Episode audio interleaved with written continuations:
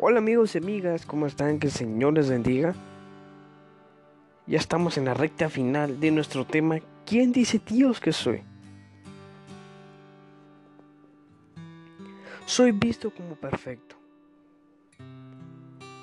En Hebreos capítulo 10 y versículo 14 dice, porque con un solo sacrificio hizo perfectos para siempre a los santificados.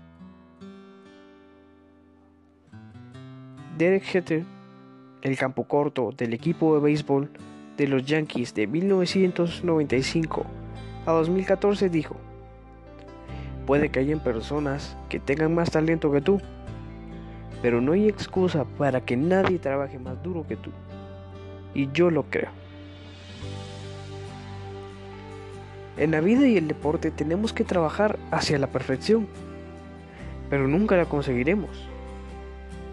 Incluso aquellos con gran talento y gran ética de trabajo nunca alcanzaron la perfección. Es cierto que van muy lejos, pero nunca la alcanzan. Es posible que trabajemos duro en nuestro deporte, pero siempre nos quedaremos cortos cuando nos comparamos con los demás, incluso con el estándar que otros establecen para nosotros y hasta las exigencias de nosotros mismos. Aún así, en los deportes debemos seguir tratando de alcanzar la perfección para sobresalir como atletas. A veces trasladamos ese pensamiento a otra área de nuestras vidas y comenzamos a creer que tenemos que trabajar para llegar al cielo. El problema es que Dios dice que tenemos que ser perfectos para obtener el cielo, por lo que nunca podríamos llegar ahí por nuestra cuenta. Por eso, Dios lo hizo por nosotros. Él nos hace perfectos cuando aceptamos su sacrificio por nosotros en la cruz, dado a que Él es el único perfecto. Solo Él puede hacernos perfectos. Cuando creemos en Jesús como nuestro Señor y Salvador, nos volvemos perfectos a los ojos de Dios. No tenemos que trabajar, solo confiarnos en Él.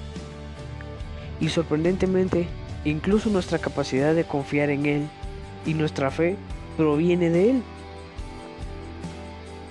A medida que crecemos en nuestra fe, Dios nos hace más como Jesús y nos mueve hacia la perfección. Aunque nunca alcanzaremos la perfección aquí en la tierra, llegaremos perfeccionados al cielo. Cuando estemos ante Dios, él nos verá perfectos porque confiamos en el sacrificio perfecto de Jesús para quitar nuestros pecados. Tito capítulo 3 y versículo 5 dice, Él nos salvó no por nuestras obras de justicia, sino por su misericordia.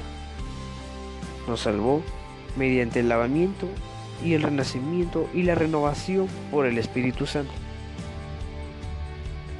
Amigo, amiga, Solo quiero recordarte que aunque las personas te vean con miles de defectos, Dios te ve como perfecto, porque tú ya has creído en el sacrificio perfecto de Jesús.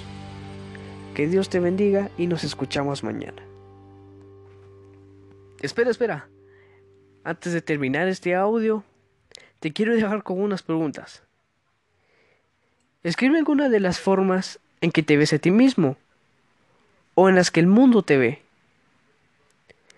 Esta alineación va con la forma en que Dios te ve. ¿Qué puedes hacer para recordarte cada día que Dios te ve como perfecto? Así que te las dejo para que puedas meditar en ellas. Que Dios te bendiga.